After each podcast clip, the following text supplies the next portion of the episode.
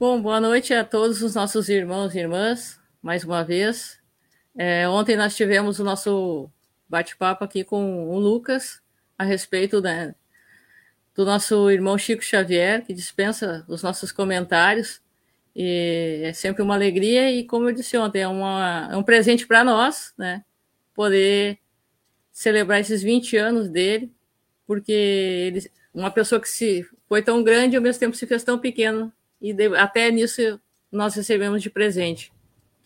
Mas então hoje, né, eu agradeço a tua presença, agradeço a tua força, Nelson, é, para nós conversarmos a respeito da nossa irmã Joana de Anjos, né, que essa benfeitora que tanto nos, nos apoia, tanto nos abraça, né, através do, do nosso irmão Divaldo Franco, através das suas psicografias, dos seus livros, né, e vamos fazer uma, uma oração inicial, né? Que eu acredito que a gente sempre tem que agradecer a espiritualidade que está aqui, né? Digo a ti, Nelson, e a, e a todos os irmãos que estejam nos assistindo, os que virão, e os que posteriormente estarão assistindo é, gravado. Uh, às vezes, digo a, a todos aqueles que daqui a pouco podem depois assistir e pensar, poxa, mas o que eu faço às vezes é, é pouco, ou daqui a pouco quem eu vou estar alcançando. Teve uma frase que eu li um dia da Madre Teresa que fez muito sentido e eu nunca mais esqueci que ela disse é, o que eu faço pode ser uma gota no oceano, né? Mas sem essa gota, o oceano seria menor, né? Então, que nós possamos iluminar e levar esse auxílio, né, Nelson? A, a, independente de quem seja, aonde esteja, que se sinta confortado, né? Gostei dessa frase, Débora. Boa noite a todos. Boa noite a você, a gente já está se falando aqui, mais uma vez. É. Está aí nos vendo, que está nos escutando agora, ao vivo e não só, no futuro também. Quem vai assistir isso no futuro, vai escutar no futuro. Sejam todos bem-vindos. É, é um prazer, mais uma vez, mais uma vez não, a primeira vez estar aqui com a Débora e falando sobre Jonas de Anjos, falando sobre doutrina espírita, para mim, uma felicidade imensa. É, é uma alegria eu estou aqui já no domingo, para quem não sabe, estou aqui em Portugal, na Ilha da Madeira, que é meia-noite e meia. Mas é, é, é, uma alegria estar aqui madrugada dentro para a gente falar um pouco sobre Joana, sobre esse capítulo que a Débora escolheu aqui do livro Autodescobrimento, buscando esse processo do nosso autodescobrimento e como a Joana vem nos auxiliando na, nessa nossa busca pessoal, nesse encontro conosco mesmo. Gostei da frase, Débora. Vou anotar aqui a frase da, da gota d'água da Madre Teresa. Certo. Então, que nesse momento nós possamos agradecer a todos os nossos mentores, anjos da guarda, a todos os espíritos de luz que nos acompanham, a todos os irmãos encarnados e desencarnados que estejam conosco nesse momento ou que posteriormente estarão ouvindo, que nós possamos auxiliar da mesma forma como somos auxiliados. Nós agradecemos a equipe espiritual dos amigos de nosso lar e todos os irmãos que vêm acrescentando um pouco mais ao nosso caminho, que nós possamos caminhar a cada dia mais, nos encontrando, nos descobrindo, nos fortalecendo, sem o medo de nos olharmos no espelho da nossa alma, de refletirmos e de encararmos frente a frente os nossos traumas, as nossas dores, incertezas, porque diante do nosso espírito nós encontraremos também alegrias, coragem, força, fé e vitórias. Nós somos hoje melhores do que fomos ontem.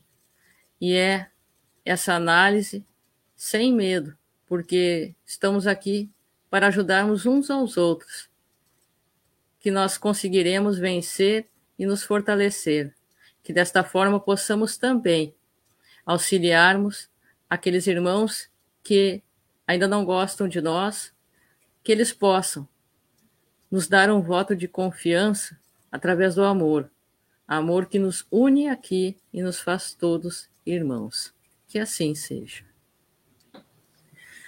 Bom, é, tem uma mensagem que eu estava lendo antes, Nelson, do André Luiz, é, pelo Chico Xavier, pelo nosso irmão Chico, que se encontra no livro Busca e Acharás, que uh, eu acredito que ela interaja e faça frente com o nosso objetivo, né, de hoje, dessa análise desse capítulo do livro Autodescobrimento.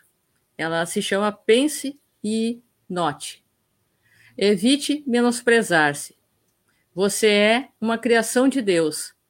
Terá deficiências, é claro, mas é justo observar que todos nos achamos no cadinho do progresso. Dificuldade é medida de avaliação dos nossos recursos. Dor é sublimação. Erro é experiência. Recorde a sua originalidade. Ninguém possui ideias totalmente iguais às suas. Sua voz e suas mãos são únicas. As marcas de sua presença destacam-se inconfundíveis. Aceite-se desse modo, tal qual é, procurando melhorar-se. Trabalhe quanto se lhe faça possível, no bem geral, reconhecendo que, os, que se os outros precisam de você, também você necessita dos outros. Guarde a consciência tranquila, vivendo a existência que Deus lhes concedeu. E lembre-se, cada qual de nós, até que se integre na grandeza suprema, é uma obra-prima de inteligência em processo de habilitação na oficina da vida a caminho da perfeição. É, esse livro da Joana, né, ele nos faz ter um choque de realidade, né, com aquilo que a gente guarda, esconde e joga debaixo do tapete, né? Exatamente. E olha que eu estava quando a gente estava conversando aqui, eu estava lendo quando é que ele foi editado. Para mim, só se eu estiver falando besteira, mas ele de 1900, primeira edição, 1995. Já passou uns aninhos, né? É. E, e você vê como ele é atual nesse processo exatamente desse desse espelho aí, quando a gente às vezes olha ou se olha e toma um choque às vezes, muitas dessas questões que a gente não quer ver, que a gente não quer olhar, porque está lá debaixo do tapete, como você falou, que a gente botou lá no fundinho da gaveta, lá, e quer esquecer, eu tapo um olho e deixo o outro aberto, assim, meio mais ou menos, porque não quer lidar com essa realidade. E a Joana faz esse convite exatamente para essa busca desse encontro com o self, de olhar para as nossas sombras, de entrar em contato conosco mesmo. Para quê? Porque através desse autoconhecimento, ou como ela fala aqui, o autodescobrimento, é que a gente vai conseguir enxergar as nossas mazelas, os nossos erros, aquilo que a gente tem para aprimorar, para melhorar, e para melhorar nesse sentido evolutivo, nessa caminhada rumo à perfeição de Jesus. Sempre fazendo link no final com Jesus, com a amor terapia, e como o maior psicoterapeuta de todos, Jesus, pode nos auxiliar nesse processo, nessa nossa caminhada, nesses nossos conflitos que todos nós temos, né? É, e como disse o Divaldo, eu tive assistindo até uma palestra dele e foi muito interessante porque ele começa uh, num estilo assim muito próprio, né? Ele começou através de uma história e aí ele uma uma uma, uma, fase, uma parte chave dessa história dele é, entre na sua floresta para ver o que você encontra, né? Sem medo, não tenha medo de entrar na sua floresta. Né? Quer dizer, nós temos é, nós temos tanto automatismo, nós temos tanto é, tanta ansiedade, tanta urgência do imediatismo, do para ontem, que nós uh, atropelamos aquilo que nós vivemos, atropelamos os sentimentos, atropelamos os traumas, é, e não colocamos isso para fora, como se isso fosse é, uma vergonha, como se isso fosse é, nos fazer pessoas excluídas da sociedade. Né? Quer dizer, a nossa sociedade ela não não está preparada ainda, infelizmente, para se tratar, para se autocurar, né? para se auxiliar. E se reflete no dia a dia tudo isso. Né? Exatamente. Eu, eu, isso que você falou da sociedade é interessante porque nós, a grande, uma grande maioria de nós, fomos criados num sistema, num esquema, onde a gente tem que ser forte, né? A gente não pode chorar, ter medo. Medo é sinal de fraqueza. Como assim, medroso ou medrosa? Você tem que ser forte. Já desde criancinha, homem que é homem, principalmente para o sexo masculino, não, isso não pode. Não pode demonstrar fraqueza. Ou menina não chora. Engole esse choro, menina. Porque a gente já é ali hum. doutrinado desde a infância, não lidar, não entrar em contato exatamente com esses sentimentos, com essas nossas fraquezas, com essas nossas vulnerabilidades, com a nossa sensibilidade. E, e quando vem Joana, com vários livros como esse livro, por exemplo, ela vem confrontar tudo isso e dizer: não, gente, olha só, calma, vamos parar um pouco essa correria da vida desenfreada, vamos olhar um pouco lá para dentro. Não tem problema de chorar. Homem também chora. Homem, todos nós temos dores, todos, todos nós temos dúvidas, questionamentos, todos nós temos conflitos. E a sociedade aplaude normalmente quem não tem tempo para nada, quem é sempre atarefado, quem trabalha, vai para a academia e faz o curso, e, e tem três filhos e, e faz o, o, a yoga, e depois estuda e faz uma pós-graduação, e não tem tempo, não tem tempo, não tem tempo. No aspecto material, é muito importante, não estou diminuindo isso, ok? Sim, é Mas importante, né? Sem dúvida nenhuma. Mas a questão é, e o tempo aqui para dentro? Para a gente parar e olhar lá para dentro, para o sentimento, para isso que nos incomoda, que foi o que você falou agora, Débora, que a gente bota lá debaixo do tapete, às vezes está lá debaixo do tapete há 20, 30 anos, e a gente finge que não vê aquele sentimento mal resolvido, aquele questionamento, aquele conflito, aquela dúvida.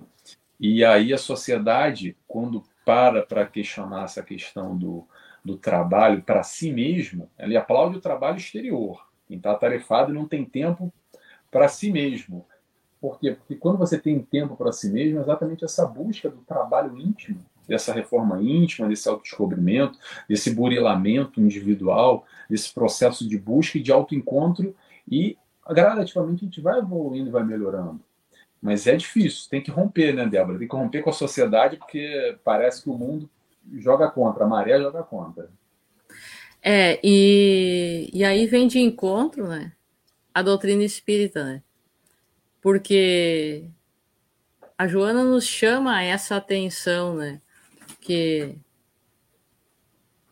o nosso pensamento né, vem refletir tudo isso. É, hoje, ah, mas o que me tornou o que eu sou hoje? Né? Eu sei que eu sou um espírito com outras vivências, não apenas nessa encarnação. Então, essa soma não pode ser ignorado, né? porque isso se reflete nas minhas dificuldades desde a minha infância até aqui e tudo que eu ignorei nesse tempo todo, uma hora eu vou ter que encarar essa realidade, né? E não por acaso, né, os nossos pensamentos é, têm esse poder de, de atração, têm esse poder de, sintonia, né? E de cura ou é, de doenças, né?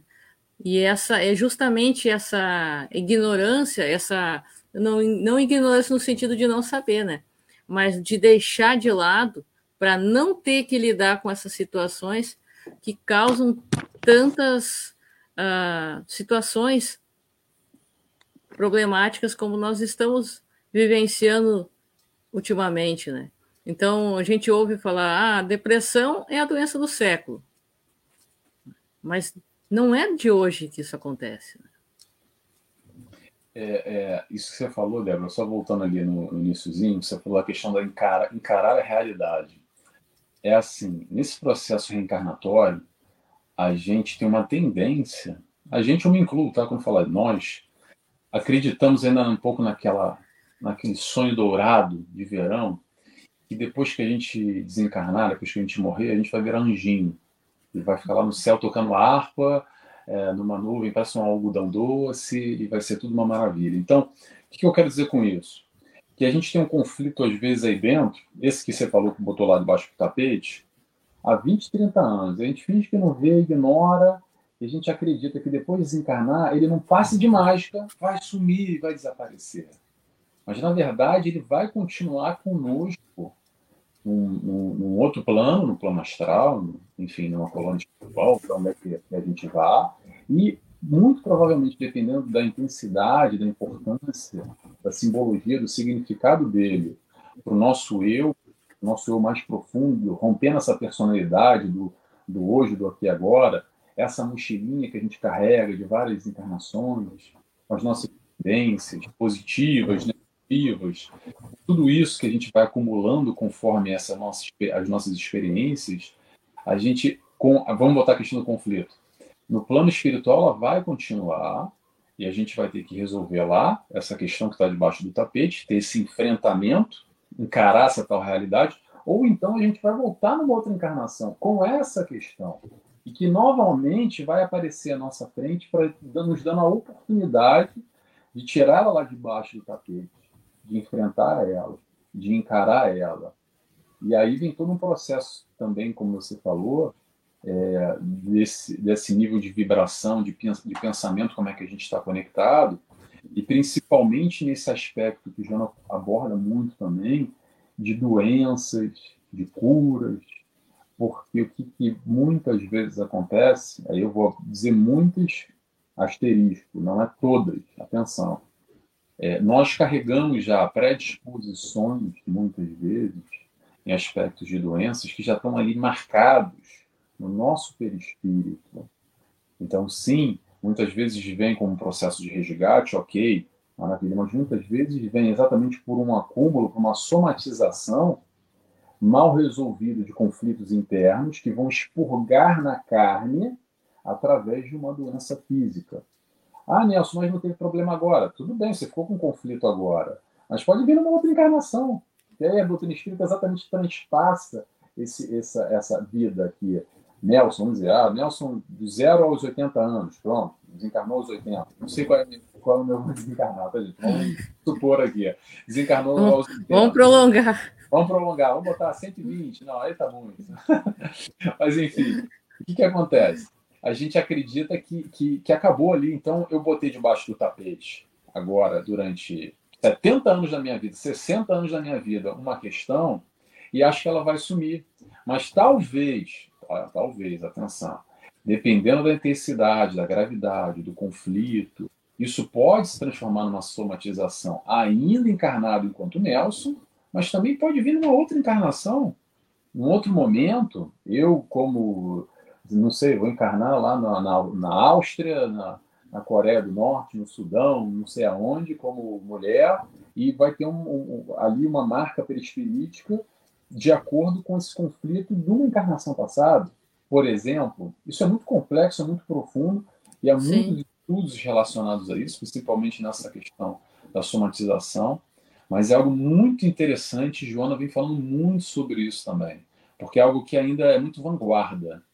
A gente estuda muito, a ciência estuda muito o efeito físico, a doença, de fora para dentro, mas muito pouco de dentro para fora. É, isso ela, ela chama muito né, né, essa atenção que tu disse, né, da importância desse estudo, desse trabalho e desse cuidado, né? A quem pensa, ah, eu penso com o meu cérebro, com o meu pensamento. Não, não parte dali, né? O meu espírito pensa, né? Transmite ao meu perispírito, né? E o meu perispírito direciona ao meu pensamento, ao meu corpo físico, que vai exteriorizar, que vai dar forma física e ação ao meu pensamento, né? E aí essa importância, né, desse cuidado dessas vibrações, as ondas mentais, né, como ela mesma diz, e compara a, a ondas, né, é, eletromagnéticas, a, a ondas, a frequências vibratórias, porque a minha sintonia não vai somente a quem está encarnado na minha volta, né?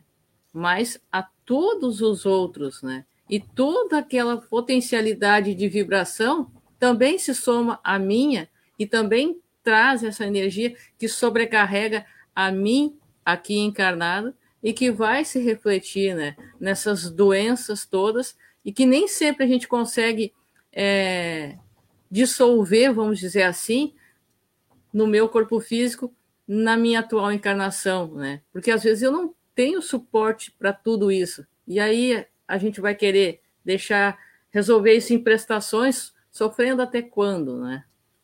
Exatamente. E, e, eu acho que isso que você falou sobre, sobre sintonia, sobre o pensamento, é, acontece demais e a gente percebe. No, vou pegar aqui o exemplo no nosso meio, né, no meio espírita. Principalmente quando a gente vai ali uma vez por semana, ao centro, e aí naquele momento a gente entra naquela, naquela ambiência né, preparada, e muitas vezes já na porta a gente já sente uma vibração diferente, parece que a atmosfera é diferente. Aí nós sentamos, assistimos uma palestra, um curso, tomamos o passe, reorganiza, reequilibra os centros de força, etc. Tomamos água de frutificada. É praticamente como se fosse um lava-jato. A gente entra é. lá sujo, encardido e dá aquela lavada geral. E aí a gente sai depois de uma hora e pouco.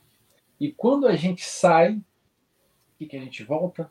A fazer a mesma coisa que fazia antes. É, parece aquela história do, da lama. Tem uma lama ali, ó, na primeira lama na esquina a gente mergulha. Mete o pé na poça. Mete o pé na poça já através do nosso pensamento, da nossa vibração, do que, que a gente consome. E aí que vem a questão do vigiar e que a gente vacila demais nessa questão, porque o vigiar é constante. E se a gente não prestar atenção, liga a televisão no noticiário aí qual é a desgraça do dia, da hora, do momento? Que vai ter uma coisa. Torce e sai sangue da televisão, né? Exatamente. E quanto. Aí, aí isso que é interessante, Débora.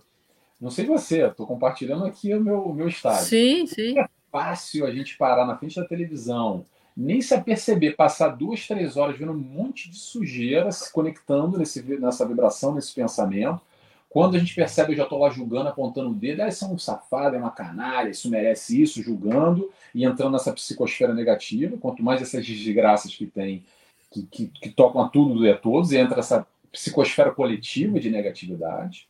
Aí repara só, duas, três horas passam assim, ó. Sim, aí, voando, né? Voando. A gente pega um livro de Joana de Ângeles, como esse aqui, do, auto, do autodescobrimento. Cinco minutos, bate um sono. Ai, não consigo, difícil demais. Aí a gente olha o relógio, pô, mas só passou 15 minutos. Nossa, já parece que eu estou lendo tanto. Porque entrar num outro tipo de conexão, num outro tipo de elevação, num outro tipo de pensamento, num outro tipo de vibração, não é fácil. Parece que a gente tem que nadar contra a maré, tem que fazer um esforço. E aí aquela, é aquela hora do centro espírita, que é uma vez por semana, que a gente passa lá uma horinha, e parece que é uma eternidade às vezes, é difícil, é, é, é complicado manter essa conexão, para uns mais, para outros menos. Mas, enfim, o importante do vigiar é esse vigiar constante, porque essa conexão que a gente realiza, esse processo de vibração, de conectar, não só no plano espiritual, que a gente sabe das conexões que existem através do pensamento, mas também com essas atmosferas coletivas, principalmente nesses grandes acidentes, nessas grandes violências nessas grandes guerras do mundo que estão aí. E se nós deixarmos, a gente se suja com muita facilidade. Sim. Só lembrando aqui, antes de terminar o que eu estou falando, não é também, gente, para se isolar do mundo e querer achar que vai viver no, no, no nosso lar, no plano espiritual o tempo inteiro. É, se a gente está encarnado aqui, não é à toa, é importante vivenciar esse mundo, sem dúvida nenhuma, mas de alguma forma a nossa escolha da nossa vibração está nas nossas mãos. A gente pode estar no mundo e vibrando positivamente, como a gente está falando agora de Paulo Franco, de Chico Xavier, que parece que viviam mais lá do que aqui, mas sabiam da realidade. Eles sabem, não estão desconectados do mundo, estão lá no plano espiritual. Se tivesse estar no plano espiritual, está lá. Se está aqui, tem que estar aqui. Então isso é importante a gente lembrar também, porque não há dicotomia viver lá ou viver aqui. Dá para viver nos dois, mas principalmente buscar essa conexão com o alto, que é difícil, mas é possível. É, e, e a gente vê né, como, como é importante né, não se limitar ou só lá ou só aqui enquanto encarnados. Né? Como tu disse, nós estamos aqui por um motivo, né? Não estamos aqui ah, qual é a minha missão, né? É, às vezes a gente ouve é, e vê que, é, infelizmente, algumas pessoas, né? Talvez em algum momento a gente também teve esse, esse caminhar, mas o, o detalhe é que a gente tem que no momento que se dá conta, despertar, né, para esse detalhe que é, muitas pessoas querem, às vezes, ter, vamos dizer assim, uma vida de Chico Xavier, de Valdo Franco, é, Sueli Caldas, entre outros, né? Mas, e o que eles enfrentaram junto com isso? Né? Eles, não é simplesmente aquilo ali que a gente vai até um seminário e vê, não é só aquela vida que o Divaldo tem, não é só aquele detalhe ali. E toda a bagagem que ele teve que trazer com ele e reparar, porque ele teve momentos como nós, de conflitos, de medo, de incertezas, é, depressão, todos esses transtornos teve que enfrentar e muitos que, com a sua idade, inevitavelmente, uh, vem surgindo e, e, surge de doenças, né? Então, para que nós venhamos a parar essas arestas, né? eliminar esses traumas, essas dores, nós precisamos encarar isso frente a frente e só a convivência em sociedade que vai nos proporcionar isso, né? Exatamente, isso que você falou, voltando à questão da desses grandes nomes, né, que são admiráveis, né? Ainda bem que a gente tem é, esses exemplos, até porque são exemplos mais próximos que mostram às vezes que o caminho é possível e está aí, que nem o Chico Xavier que você falou, falou, poxa, foi outro dia que ele desencarnou, então até mais próximo da representação de Jesus aqui encarnado, você fala, caramba, com grande esforço, com grande dificuldade, caramba, ele conseguiu. Né? Mas e, essa mania de grandeza, isso que eu queria falar. Às vezes a gente quer sempre se comparar e achar que, poxa, o Chico Xavier. Mas é importante a gente lembrar que cada um está aqui com um papel nesse planejamento reencarnatório, que a gente veio com a nossa missão particular para provar, para espiar, enfim, há grandes nomes, sem dúvida nenhuma, e com todos esses sofrimentos que aconteceram e etc. Mas o importante é que a gente veio aqui, às vezes, sabe para quê? Não é para fazer psicografia de 300, 400 livros e ser um grande orador e realizar curas. Sabe que às vezes que a gente está encarnado aqui?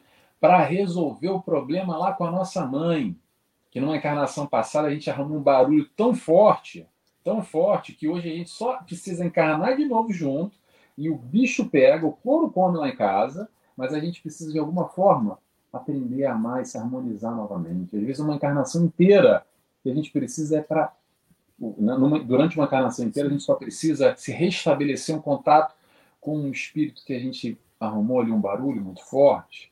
Então, nessa questão de mania de grandeza foi interessante você falar isso, Débora, porque às vezes a gente coloca como se somente a, a importância significativo, simbólico a essa, essas grandes obras, mas às vezes a grande obra que a gente precisa está aí na nossa casa. Às vezes é, é, por isso que eu digo, é um processo muito individual, muito particular. E aí o que como é que a gente pode ajudar nesse, nessa, nessa caminhada? É só fazer, é só fazer não. É fazer exatamente esse autoconhecimento, essa busca, e entender as nossas fragilidades, essas nossas paixões, aquilo que nos balança, as nossas tentações, as nossas tendências negativas, e como se relacionar da melhor maneira, porque assim, de alguma forma, a gente vai estar trabalhando em favor de nós mesmos, realizando, cumprindo aquilo que a gente veio cumprir aqui. Então não precisa dessa mania de grandeza, porque só Chico Xavier, só Divaldo Franco, só Maria de Teresa de Calcutá, só Gandhi, quem foi importante, porque eu não sou ninguém. Não, nós somos importantes. Se a gente está aqui, nós temos o nosso mentor, como todos esses tiveram. Sim. Todos somos importantes nessa caminhada, estamos todos em conjunto, vivendo essa troca, que é muito importante, mas a nossa evolução, o nosso processo evolutivo é individual e pessoal. Então, tem gente que vai, como o Chico Xavier, psicografar mais de 400 livros, e que bom que existam, mas tem casos de nós que a gente só precisa se rever com o nosso vizinho ali, que a gente não vai com a cara. E é isso que a gente precisa trabalhar, na verdade. É, e, e a gente vê assim que esses choques de realidade, essas uh, situações domésticas, vamos dizer assim, né? O nosso lar, ele, ele é tão, ele é o ambiente mais importante nessa encarnação. Ele é onde, é onde se, se realiza, se faz a primeira e a mais importante das caridades, né? Então, é muito fácil, né? Eu, boa noite, Nelson, como é que tá? Ah, que bom poder contar contigo. Boa noite, fulano, boa noite, ciclano. É muito fácil isso acontecer. É, e a gente dificilmente vê é, alguém se queixando da própria família na internet, por exemplo, né? Que é algo que se tornou uma ferramenta extremamente importante e que não se vive hoje em dia sem a questão da internet, trabalho, é, relacionamento familiar, é, amizades, é tudo está girando em torno dessa ferramenta, né? Mas existe essa necessidade da gente é, conseguir e começar a trabalhar também, né? E aí a, do, a doutrina espírita é, nos, nos traz essa importância, que é o que tu disse ali, né? É, eu não posso ignorar ah, eu tenho que amar o próximo. E a gente pensa que o próximo é quem está do, do outro lado da rua. Mas não, é aqui dentro de casa. Por quê? Porque ele sabe as minhas fraquezas, sabe todas as bobagens que eu já fiz nessa encarnação, graves ou pequenas, não importa, mas conhece exatamente as minhas feridas, sabe como é que coloca o dedo lá e onde é que dói, né? Então é nessa hora que eu vou conseguir trabalhar. E aí algumas pessoas dizem, mas eu não suporto de jeito nenhum, não, não querem parar para analisar a reencarnação, porque não querem nem pensar na possibilidade de voltar a conviver com aquela pessoa. Mas só tem uma maneira, né? Ou perdoa, ama, ou, inevitavelmente, é o futuro a ser encarado, não tem como, né? Nós vamos ter que convivermos como irmãos, né? Se, se não for numa boa, na tranquilidade, vai ser através de uma expiação. É, principalmente nessa história da família, a gente sabe qual, é, qual a importância disso, e a, gente, e, e, e, a gente percebe que é o que normalmente a gente tem mais dificuldade, porque na família que, que o bicho pega, a gente tem ali os nossos algozes, a gente tem ali, às vezes, alguém que se dá muito, muito bem, que é a nossa base, nossa estrutura, nos ajuda, nos fortalece, mas a gente tem alguém ali também que a gente não consegue engolir, sabe? Que é, difícil é. o relacionamento, que não vai com a cara, que o modo de pensar é diferente, que a pessoa faz umas coisas que, que às vezes parece, ou às vezes nem parece, é verdade mesmo, te faz para irritar, para te encher a paciência, te provoca, mexe com você. Ok, mas se está ali, é porque tem que estar, tá, e de alguma forma, principalmente esses que a gente não se dá muito bem, a gente pode ignorar, bloquear aí no Facebook, no Instagram e no WhatsApp, se encontrar lá uma vez no final do ano, em dezembro, e cada um senta lá numa mesa e fica um ignorando o outro, numa festa de Natal, ou então a gente pode, de alguma forma, tentar se reaproximar. Porque quando a, a doutrina espírita nos coloca esse, essa, esse entendimento mais amplo, facilita essa compreensão, principalmente nessa questão familiar. Porque, vamos lá, é, a gente não vai estar bem com todo mundo, Cada um tem uma vibração, tem um modo de pensar, não tem problema nenhum ser super natural. Ninguém precisa, a gente não vai agradar todos e ninguém precisa nos agradar e vamos fazer nossa caminhada e cada um com, com a sua caminhada. Ok. Agora, quando para na mesma família, não é por acaso. E principalmente do que a gente está falando aí, desse tipo de relacionamento conflitante, dessas brigas, desses problemas. E como você falou, às vezes a pessoa só de pensar que vai ter que encarnar de novo com fulano já não quer nem saber dessa história, fala, Ih, já está ruim agora, vou jogar para a próxima. E quando a gente observa aí as famílias, não só nossa, mas histórias de famílias ao nosso redor, quantas brigas daquelas brabíssimas, que realmente você percebe ali e fala, isso aí vai dar umas duas, três encarnações aí, com certeza para reaver esse laço que quebrou, porque não é só briga, às vezes, por dinheiro e herança, não. Às vezes são brigas pequenas por pouca coisa.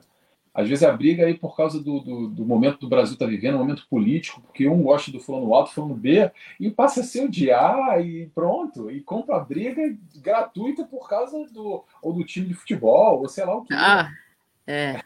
É muito fácil, né? Parece que é muito ah. era assim, ó. A gente vai logo, arruma um problema logo e já faz logo essa, esse, se desconecta. E, e, e, é importante a gente entender, como a Joana fala aqui, na, no final desse capítulo até, ela fala sobre essa questão da, do, do, externo, como é que a gente se relaciona, e, e, às vezes a gente coloca muito a culpa, é, ah, não, porque eu mesmo, ou porque é a minha família, ou é o meu fulano, eu sou assim por causa dele. Eu estou reagindo assim, intempestivo, estou me irritando, eu sou agressivo, ou brigo, ou o que é que seja, por causa da fulana que está me atiçando. Ok, mas calma lá. A questão aqui é um controle interno, é a busca da harmonia lá dentro, para a gente controlar as nossas emoções, independente desse estímulo externo que vai acontecer, ele não vai definir o nosso humor para melhor ou para pior, ou se a gente vai brigar ou vai amar o fulaninho. Principalmente, voltando nesse aspecto familiar, a gente tem que ter uma atenção redobrada, porque amar fora às vezes é mole, ir para o centro espírita e trabalhar numa ação caritativa é uma maravilha. E lá em casa? Como é que tá lá em casa? Com a tua esposa, com teu filho, com teu primo, com teu marido? Às vezes, e já acontece muito. Tem gente que adora o centro espírita, sabe como que? Como uma bengala, como uma fuga. Porque eu estou muito atarefado, tenho muito trabalho para fazer no centro espírita, tem que dar palestra, tem que dar curso, tem trabalho mediúnico, para chegar tarde em casa e não lidar lá com a mulher e com o filho problemático. Acontece muito também. Então, assim, é importante a gente dar essa atenção, principalmente da família. E tem até um livro aqui, já falando, me veio a cabeça agora, Vou até recomendar para quem está nos escutando e vendo, que fala só sobre isso. Tá aqui, ó. A capa antiga, tá, gente? Deve ter uma capa mais nova. Constelação familiar. Familiar. E a Jana Janes fala só sobre isso, só sobre família, todas essas brigas, esses relacionamentos interpessoais, tio, mãe, sobrinho, filha, é, os questionamentos da, da adolescência. Esse livro é muito recomendado para quem gosta dessa, dessa temática. É, isso é, é muito importante, né? E aí, citando mais uma vez, né, essa Madre Teresa, né, perguntada certa vez, né, ah, o que fazer pela paz mundial, né? Vá para casa e ame a sua família, né? Ótimo essa, muito boa. É, porque é, a, eu, um dia eu, eu conversando com um amigo meu, né, pela internet, e ele, nossa, falando verdadeiras o problema era pouco, o problema era, vamos dizer, era copo d'água perto do que ele me contava, né? E aí depois eu disse ele, não te preocupa, toda família tem um pouco de loucura, né? Aí ele começou a rir. Ele disse, não, mas é, é todos nós temos conflitos.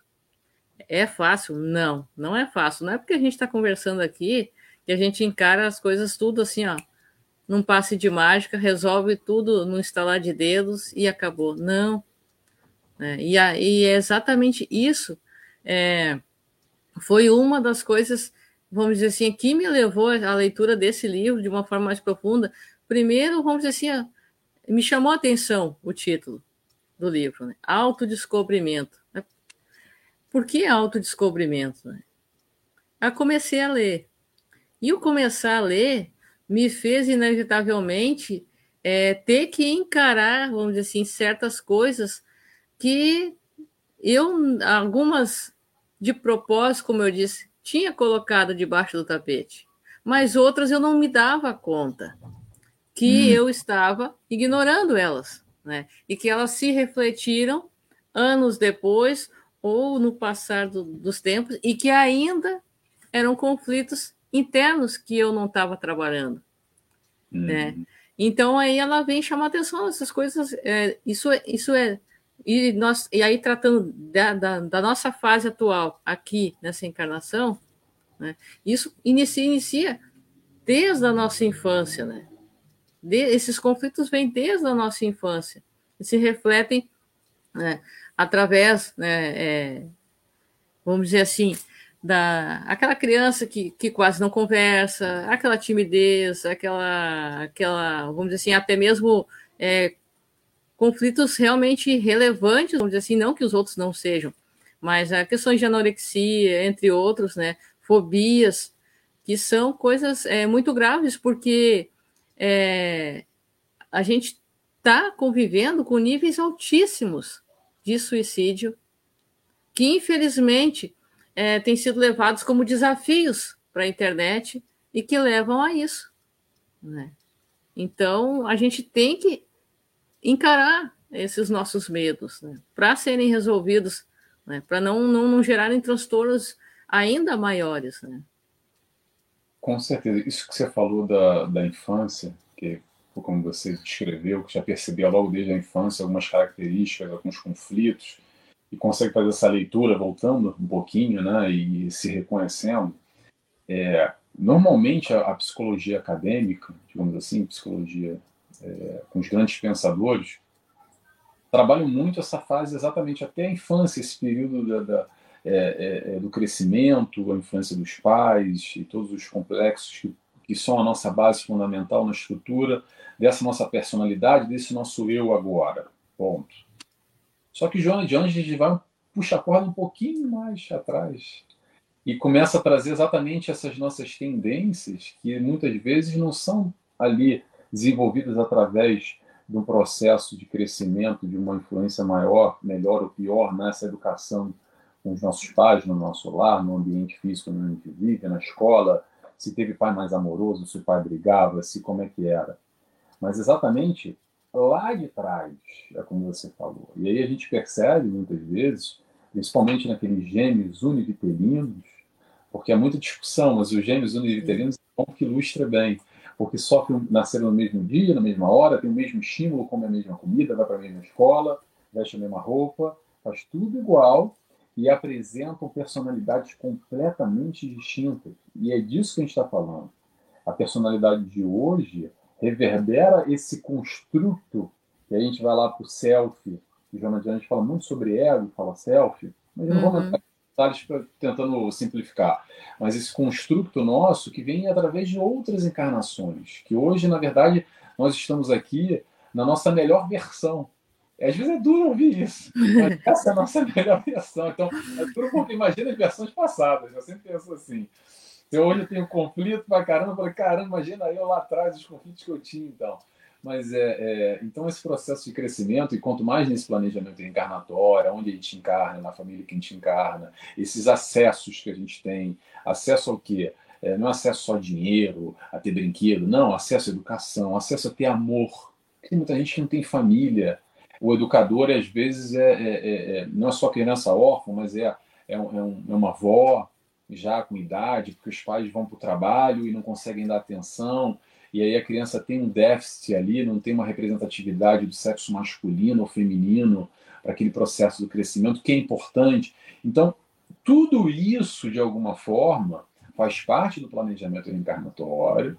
A gente tendo consciência ou não, senta lá na, na cadeirinha e vamos vamos botar o planejamento para a próxima encarnação, muitas vezes a gente nem tem ideia, mas de alguma forma isso que está acontecendo, tudo que acontece, vem em nosso favor para esse nosso crescimento. E aí a grande diferença é, hoje, agora, esse momento que a gente está vivendo aqui, a Débora, o Nelson, quando a gente tem acesso a esse tipo de informação, aumenta a responsabilidade, porque agora que você falou, agora, pô, mexeu lá no meu tapete. Agora é. tinha um calombo ali debaixo do tapete que eu nem vi. Agora eu tô vendo ali, ó. Tem um ali, um morrinho, que agora se eu caminhar ali, eu vou tropeçar nele. E aí a gente tem que pegar essas informações, a gente tem que pegar, não, a gente deveria, pelo menos, pegar essas informações para fazer esse trabalho interno. E aí, como você falou, é, assim, nesse processo de autodescobrimento, é identificar essas nossas dores, esses nossos medos, essas nossas dificuldades todas, e a partir do momento que a gente identifica elas, é bota na mesa e vamos trabalhar. Porque, de alguma forma, se ele veio agora, se a gente está tendo a oportunidade de, de, de, ter essa percepção, é porque a gente já tem condição de trabalhar essa questão. E isso a gente tem que estar bem atento. E principalmente quem chega na doutrina espírita, que o pessoal chega às vezes meio acomodado com aquela história de que pô, vou lá na missa, faço um sinal da cruz, água benta e já vou para o céu e aí vê que não, o barulho é mais embaixo, que não dá para botar espírita cristão crachazinho e tem um lugar no céu garantido, que eu vou lá tocar harpa, e entende a questão da reencarnação, dessa complexidade toda, que os, que os problemas e os barulhos não se resolvem no instalar de dedos, ou, ou, ou enfim, é, se confessando com o padre, o que, é que seja, que o processo é individual, que é um trabalho interno, que é o julgamento que vai fazer, somos nós, conosco mesmo, enfrentando essas nossas questões, nesse burilamento, nesse trabalho interno. Então, nesse momento, para quem chega em doutrina espírita, como nós chegamos, eu não sei a Débora, mas eu cheguei vindo de, de, é, de, outras, de outras religiões, de outras crenças, Ah, eu é, também, da mesma maneira. Também? também. É um momento que a gente que a gente chega e, e, fala assim, opa, legal, que bom, mas ao mesmo tempo é uma outra é uma outra responsabilidade, é uma outra forma de ver a vida, de encarar e de enxergar as questões. E aí vamos trazer para a psicologia mais uma vez esses nossos conflitos pessoais, que é disso que a gente está falando aqui. É, e, e como isso é extremamente necessário, né? Porque a gente vê, vamos fazendo uma análise em três, em três pontos, né?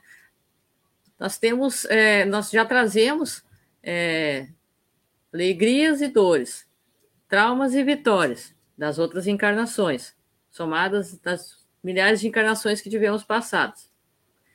Nós passamos nessa atual, né, também vários conflitos durante a infância, adolescência, quem eu sou, do que eu gosto, certezas, incertezas, escolhas, tá.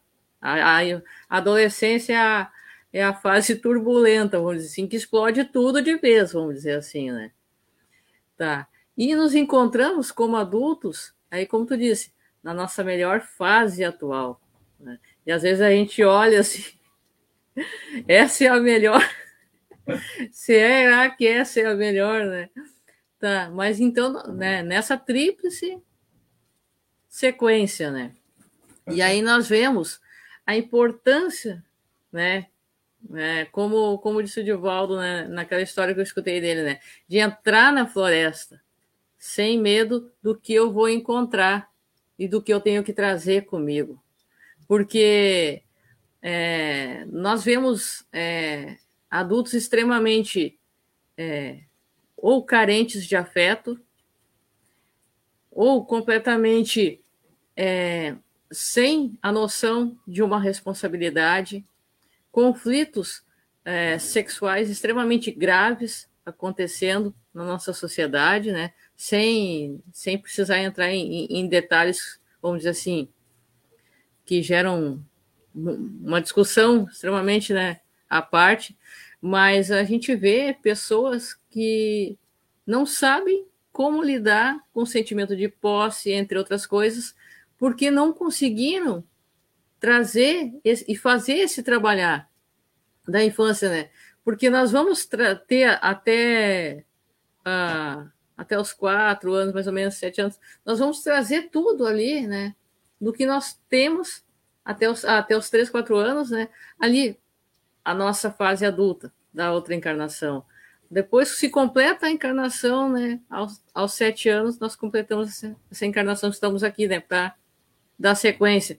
Só que tudo isso somado e não resolvido, isso é como tu jogar, vamos dizer assim, anjos e demônios dentro de, um, de uma arena e digam façam as pazes em dois segundos. Uhum. E isso que você falou é, é, é tanta coisa né, que você falou, mas vou, vou, vou pegar alguns pontos aqui para até. Eu, eu sempre estou olhando aqui para o lado que eu a, a maneira Não, não, tranquilo. Eu vou anotando, você vai falando, eu vou anotando aqui sim, sim. e falando que, que acho interessante. É, a, nossa, a nossa caminhada vai exatamente do instinto ao sentimento. E, e, e, muitas vezes a gente ainda está muito mais atrelado, conectado com o processo do instinto, das paixões. Porque a partir do momento que a gente vai depurando o espírito, a gente vai tendo menos paixões. E quem fala isso é, do Joana, e não só, no Evangelho também, Evangelho segundo o Espiritismo, está lá. E, e, e, quando a gente para para se observar, o que é interessante é, é quando o estímulo acontece. Então, o que isso quer dizer? Como é nesse, nessa busca desse autoconhecimento, dessa autoanálise, é como é a nossa reação frente ao que acontece aí no mundo, do lado de fora. Porque às vezes a gente fica colérico, às vezes a gente fica com raiva, às vezes a gente fica com ódio, a gente fica magoado, a gente quer logo vingança, inveja, ódio, enfim, depende do caso. Cada um, vamos pegar um caso aqui hipotético. Mas a pergunta é: aconteceu lá um fato. E aí o Nelson ficou com tudo isso, ficou com raiva, com ódio, me subiu a tampa, fiquei bravo, irritado com aquilo. E a Débora ficou de boa, tranquila. Ela ah, não se abalou por aquilo. Então, por que, que será que aquilo me abala tanto? Por que, que aquilo mexe tanto comigo e não mexe com a Débora? Será que era melhor do que eu, pior? Não, a questão aqui não é querer comparar quem é melhor, o que é pior, mas de que forma isso nos abala e exatamente a partir daí a gente começa a tentar se enxergar. Porque se alguma maneira tá de... eu estou ali emergindo, estou pondo para fora algum tipo de sentimento negativo, é que isso de alguma maneira está mostrando o que eu tenho lá dentro. De alguma forma tem algum tipo de algum, algum questionamento interno, alguma razão para isso estar acontecendo, e a Débora reage de uma outra maneira. E nesse processo é bom a gente se entender, principalmente, como você falou, nesses grandes uh, acontecimentos do mundo, principalmente de violência de agressão, que demonstram. Estava até conversando um pouco sobre isso antes, né, Débora? Vou, fazer, é. vou compartilhar o nosso papo. Como nós vivemos uma sociedade, num mundo ainda doente, isso são sinais de doença. Vamos lembrar o que o Cristo falou? Eu vim para os doentes.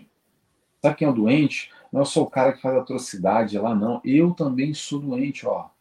De alguma forma eu preciso desse amor, desse ensinamento de Jesus, dessa explicação, dessa vivência dele, demonstrando que, olha, é possível, me segue, o caminho está aqui, é o caminho do amor, vamos aprender a amar. E a gente aprende a amar como? Em pequenas parcelas. Como é que é isso? A gente aprende a amar ali é um filho, uma mãe, um irmão, um marido, uma esposa, um animal, um amigo. Mas aí como é que vai naquela esfera de amar o inimigo? E amar aquele cara lá que me provoca repulsa? Eu já de cara não consigo olhar para a cara dele, aquele fulano lá que fez aquela coisa. Mas de alguma forma a gente tem que ir aos pouquinhos entendendo. A gente não tem que ir, mas pronto, a proposta é essa, aceita o convite quem quiser. Mas Jesus veio exatamente nos mostrar que o processo, a caminhada para a evolução e atingir essa felicidade, quando ele fala felicidade não é desse mundo, meu reino não é desse mundo, espírito perfeito, todos nós vamos caminhar para lá, está aqui o caminho. É difícil? É fácil? Mas é possível. Tem que ter o nosso esforço, tem que ter, ter, a, ter a nossa, a no, o nosso comprometimento, a nossa é, predisposição em questionar e rever alguns valores. Porque se deixar, a gente vai no primitivismo ainda. A gente vai no olho por olho e dente por dente. Já na dúvida, pega um pedaço de pau que é dar na cabeça do outro. E amar. E Jesus, como é que faria? Aí tem aquela velha. E Jesus? Vai pegar um pedaço de pau lá no ar? Ou ele vai pegar e vai começar a escrever na areia? Lembra da, da mulher adúltera? Que ele começou Aham, a... sim. Onde mundo... estão os teus acusadores? E aí que, que, que, é, que é algumas questões que se fazem presente. Já passou 2022 anos, mas é super real. É, é um momento que, se botasse agora, ah, Jesus encarnou aqui, aí bota lá o fulano lá, que tá todo mundo querendo dar, jogar pedra na cara dele, dar paulada nele. O que, que Jesus faria? Ele ia pegar um pedaço de pau também, uma pedra também? Ou será que ele ia vir com uma outra proposta mais profunda? E é isso que eu acredito que a gente tem que buscar, que é o grande desafio. Não é fácil, porque a gente ainda está muito mais atrelado esse aspecto das paixões, dos desejos, do, do poder, do olho por olho, dente por dente, do que é, farinha pouca meu perão primeiro, e justiça com as próprias mãos. Por quê? Porque a gente não acredita ainda verdadeiramente na justiça divina. Ou a gente quer contar com a justiça divina, que ah, esse aí vai, vai ter um karma na encarnação passada de coisa, eu vou dando praga para ele. o processo é de amor é entender. E é muito eu difícil. quero que ele viva para enxergar que eu dei a volta. Exatamente. Mas o processo é o seguinte, que é muito complicado. E até dói o ouvido quando a gente fala isso. Mas quem mais precisa de amor são esses grandes nomes que cometem todas essas atrocidades. Quem mais precisa de amor é, por exemplo, vou pegar um nome, é um Putin da vida por falta, por ausência de amor e dessa compreensão do Cristo, que é, todos nós chegaremos, inclusive ele, que ele também é nosso irmão, por essa falta que ele comete tamanhas atrocidades. E isso é difícil ainda de compreender. E mesmo quando a gente compreende, é difícil de engolir, porque desce rasgando aqui. Mas o caminho é esse. E, e como a gente tem né, uma sociedade é, nesse sentido, que é difícil, vamos dizer assim, lidar por se encontrar tão ferida, tão machucada, dos seus conflitos, né, não trabalhados, adultos inseguros, né? vamos dizer assim, adulto, uh, crianças grandes mimadas, vamos dizer assim, né? Porque como se a gente trazer para essa questão, é, não entrando em detalhes, né? Mas na ótica que nós estamos aqui abordando desse autodescobrimento, dessa visão psicológica é, espírita da Joana de Ângeles, mas uh, é como se, se fossem duas crianças brincando de soldadinhos, vamos dizer assim. Só que os soldadinhos são as, as vidas de milhares de pessoas, né? Exatamente. E a troco de quê? Né?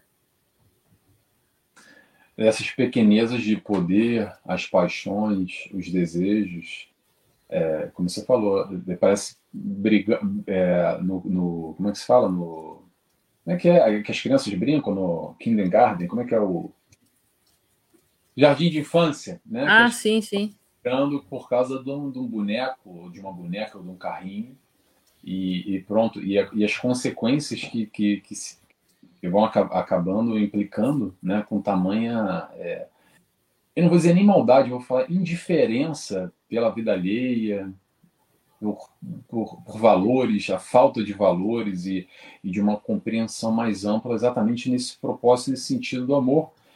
Mas aí, Débora, é aquela questão que, que, para não ficar negativo para a gente tentar entender de uma forma positiva esse contexto todo. É, sim, vivemos num mundo de prova expiação, que sim, a vibração é mais no mal do que no bem, isso é uma tristeza, não estou aqui para passar pano nenhum, sem dúvida alguma. Porém, se de alguma forma a gente está encarnado aqui, a gente faz parte desse contexto, mas não é para entrar agora também e ficar se martirizando, dando chicotada nas costas, se sentindo péssimo e mal. Mas, aí que vem a diferença.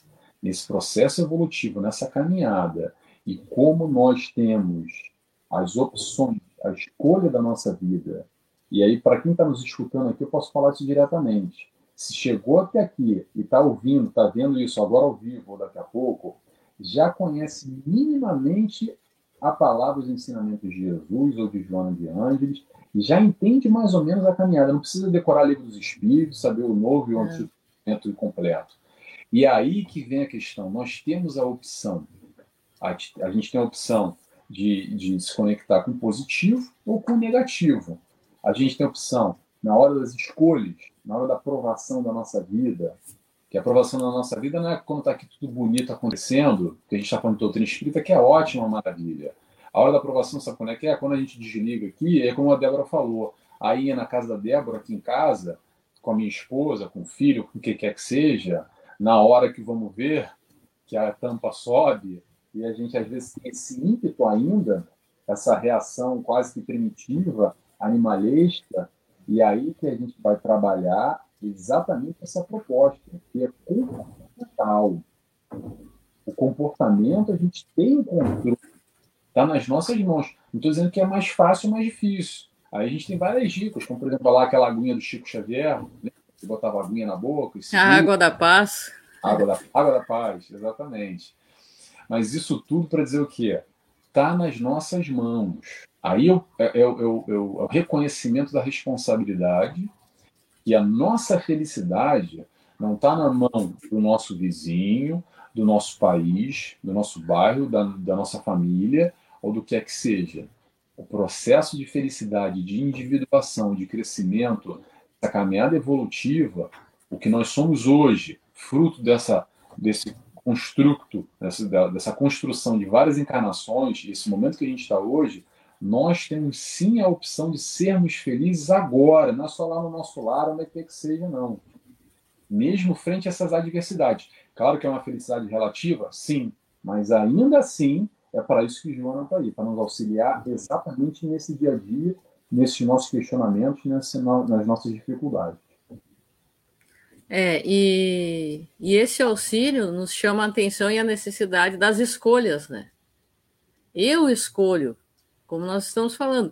Não é, é uma questão de ah, é uma, estamos tendo uma visão pessimista da nossa realidade. Não. Nós temos que encarar a realidade do que nós temos. Mas se de um lado ainda nós temos é, uma sociedade ainda muito doente, com muitos conflitos, é, com pessoas extremamente, é, vamos dizer assim, com um lado emocional muito perturbado, vamos dizer, né? É, que confunde coragem com tomar lá da cá, né? bateu, levou.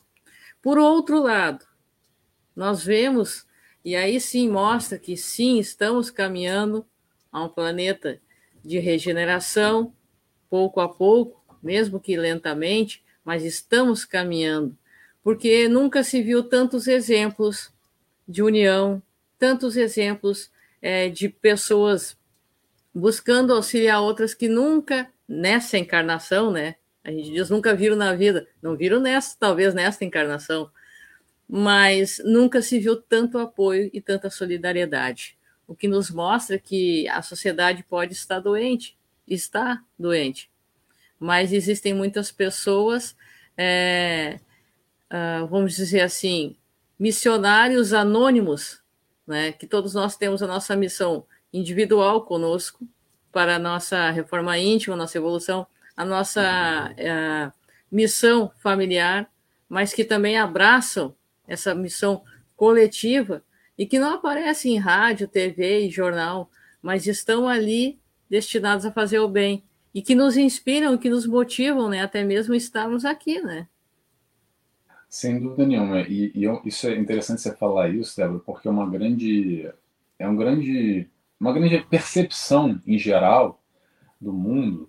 A gente escuta todo mundo falar isso, como sai do meio espírita, principalmente, fala assim: nossa, o mundo está piorando, cada vez mais já tem desgraça, meu Deus do céu, para onde esse mundo, onde isso vai parar?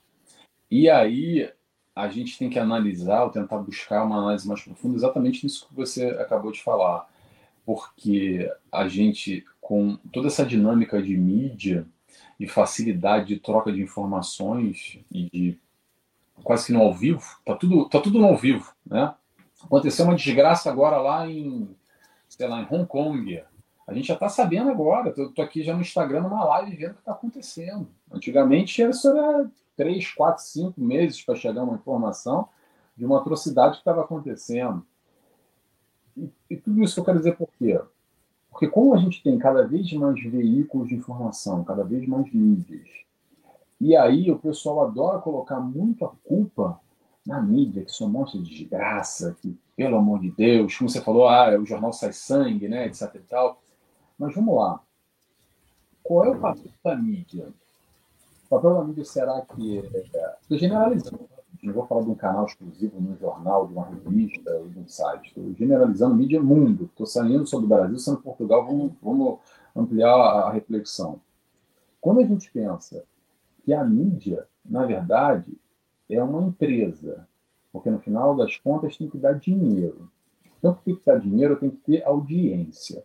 E para dar audiência, eu vou ter que dar o que o povo consome. Aí que está o negócio que, que o povo consome? Eu posso botar uma hora de um programa de desgraça, saindo sangue, ou uma hora de um programa mostrando a natureza, coisas bonitas e uma palestra edificante. O que é que seja? O que que dá audiência? E aí vai reforçar a programação e a grade daquelas informações, daqueles posts, daquele, enfim, da televisão, ou o que é que seja. Por quê? Por que, que cada vez mais a gente tem desgraça? Porque a gente consome muita desgraça. Porque é fácil parar, parece que é, é, hipnotiza. Quando acontece uma desgraça, todo mundo para na rua, tem uma televisãozinha no, no, café, todo mundo para e fica olhando. Hipnotizado com aquela desgraça, começa a comentar e fica fomentando essa negatividade. E aí, é claro que a gente tem cada vez mais uma noção, uma percepção de uma desgraça das, porque parece que está acontecendo cada vez mais desgraça, mas na verdade sempre aconteceu. Sempre aconteceu. Agora a diferença é que a gente tem mais canais e ainda tem o ao vivo, e tem muita denúncia, uhum. etc. Então, é, é, tudo isso, é, vamos, a gente está analisando a parte negativa, mas tem a parte Sim. positiva, que aí quando a gente olha a médio e longo prazo, e quando a gente tem que olhar a médio e longo prazo, a gente tem que sair dessa encarnação. A gente tem que olhar o mundo há 100, 200, 500, mil, ano, mil anos atrás para perceber que quando a gente faz as comparações, fala, não, mas peraí, antigamente eu não podia nem falar aqui de Jesus que me cortava a cabeça. Então, peraí, se calhar agora melhorou nesse aspecto, né? Que eu posso estar aqui com a Débora trocando uhum. ideia com ela, senão já me rampava a E, e só passaram dois mil anos, mais ou menos, né? então, assim, claro que há, há, essa percepção da desgraça, sem dúvida nenhuma, mas também, como a, como a Débora disse, cada vez mais essa, essas questões positivas vêm acontecendo. E nessa fase de transformação, principalmente do mundo de prova expiação, passando para esse mundo de regeneração, essa transformação que a gente vem passando, não está no aspecto intelectual, tá? principalmente no aspecto moral. Isso não só a doutrina espírita, como Joana de Anjos fala muito, e aí vem a questão esco da escolha, principalmente para nós que temos contato já com o Cristo, com a moral do Cristo, com os valores do Cristo, exatamente para questionar com a nossa moral aí dentro. Essa tua moral aí, dá uma comparada aí com os valores do Cristo e os teus valores. O caminho é esse. Se não é pelo amor, é pela dor. Quer caminhar, quer ser mais feliz? Vamos seguir esse barco. Porque senão a gente vai, vai, vai encarnar no mundo de prova e expiação, quando ainda a gente fica remando, remando, remando nessa negatividade que nos incomoda, porque eu quero encarnar numa próxima. É, é assim, vamos lá. Eu estou falando aqui, já embalei, vamos lá. É assim, todo mundo parece que está esperando um milagre, que é, ah, me incomoda esse mundo, não quero mais encarnar aqui, quero no mundo já feliz, sem essa maldade, sem isso tudo. Aí você fala, ah, quer, quero. Então vamos dar uma reforma íntima aí, vamos mudar esses valores aí? Ah, não, peraí. Mudança? Eu? Pô, mas o meu jeitinho, né?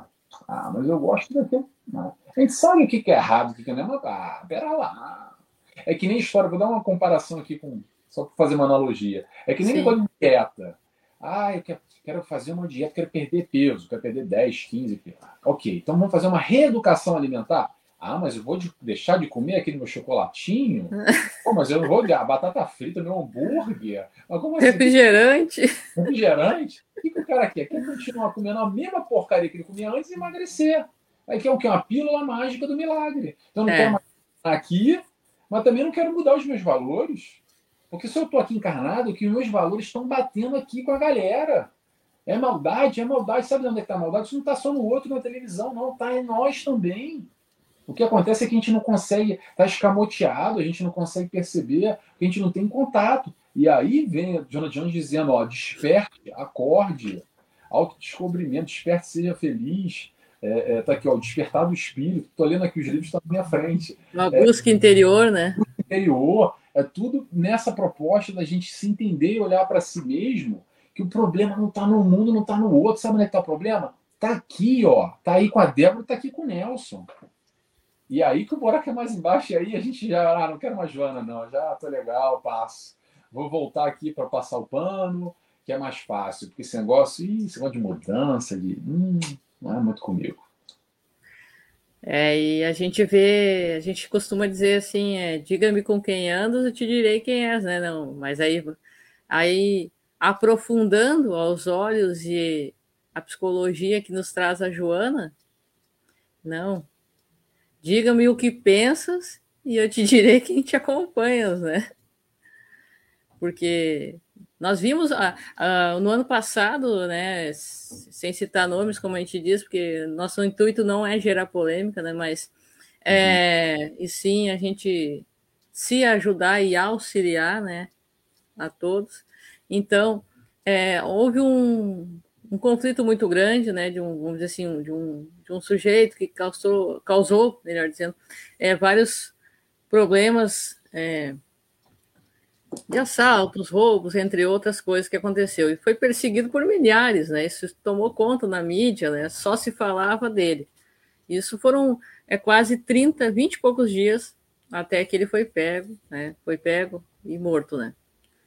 E então, é, o país em geral, não digo o país todo que a gente aí está espalhando para todo mundo, mas em geral, a massa, ah, bem feito, ah, mas olha o que fez, isso e aquilo, sabe, numa vibração de uma forma que sim, ok, ele, ele teve atitudes extremamente graves, teve, tá, mas podia, mas podia ter sido, vamos dizer assim, um pai, uma mãe, alguém próximo a nós.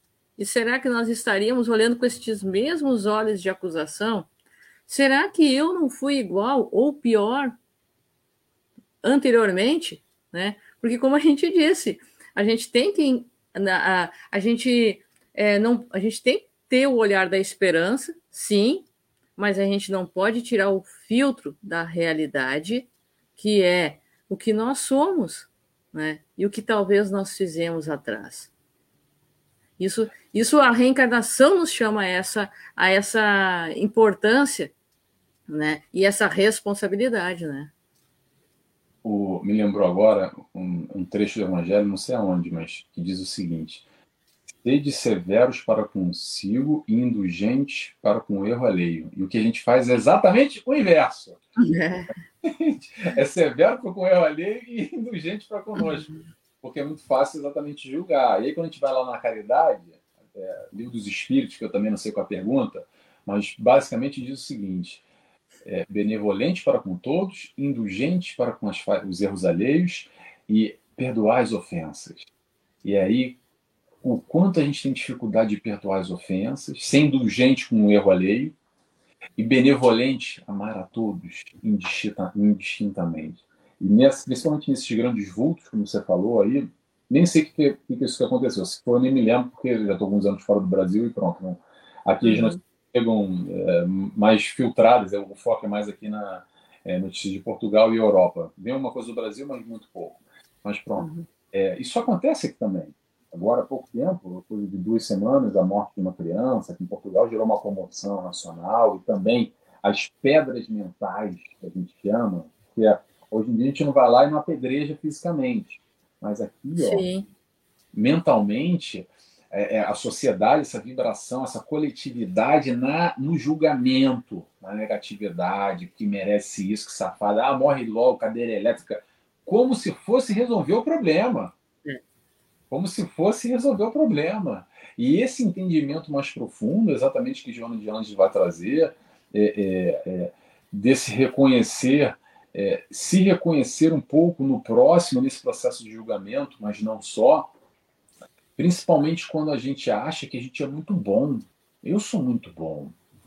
O outro está errado. Eu não, eu sou uma pessoa pura de coração. São as máscaras do ego, aquela aquela grande ilusão que a gente finge, vive e acredita e não consegue entrar em contato com esse eu lá dentro, com essa história que, que a Débora falou lá no início, do tapete lá embaixo. Tem coisa aí para mexer. Tem egoísmo? Tem. Tem orgulho? Tem. Característica de espíritos encarnados né, nesse, nesse planeta Terra. Egoísta e orgulhoso. É isso que a gente tem que focar. Ah, mas eu não sou egoísta, Nelson. Eu não sou egoísta. Será? Ou será que a gente não, tá nem, não tem nenhuma percepção mínima de nós ainda nesse processo de enxergar minimamente o quanto nós ainda temos manifestações de orgulho e egoísmo aí dentro? E a gente não consegue se autoconhecer? Faz uma análise assim rápida, só um exercício, não, não vai bater, não é, não é tiro certeiro, não é uma receita de bolo, mas se você não consegue se olhar, porque a Débora está falando ainda há pouco, né? Anda contigo, digo que antes direi quem és, e, e, e o que pensa e direi quem anda contigo. Analise as cinco pessoas mais próximas de você, aquelas que são realmente teus amigos ou que você se relaciona e tem algum tipo de conexão, e analisa nelas características que, tem, que você tem com certeza. Porque se há algum tipo de conectividade, se você está ligado aquelas pessoas, claro, não estou falando no, no seio familiar, porque no seio familiar, Sim. às vezes você se dá muito bem se dá muito mal, mas as pessoas que naturalmente a gente acaba se envolvendo na nossa encarnação.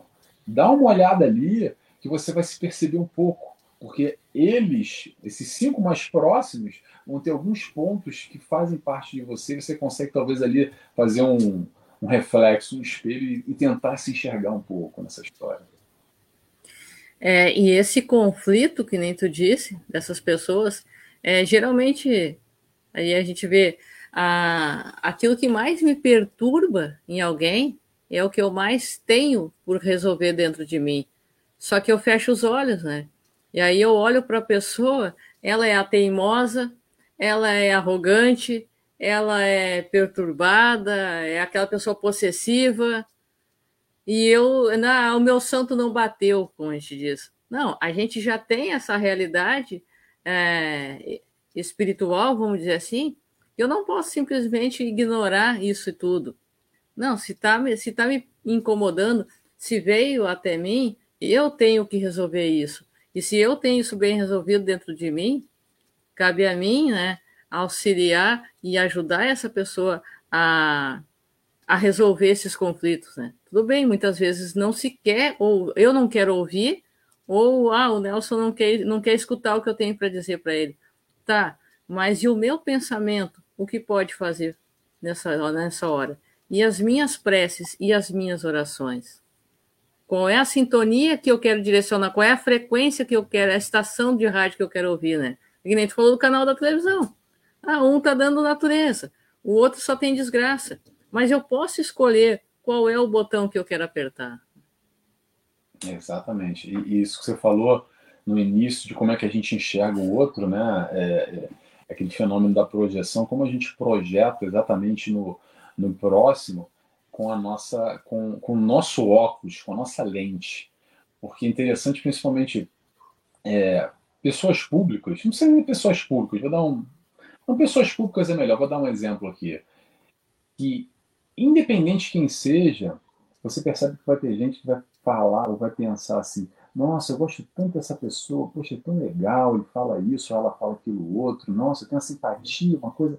E do lado tem alguém que, ah, aquele fulano ali, nossa, soberbo, tá se achando.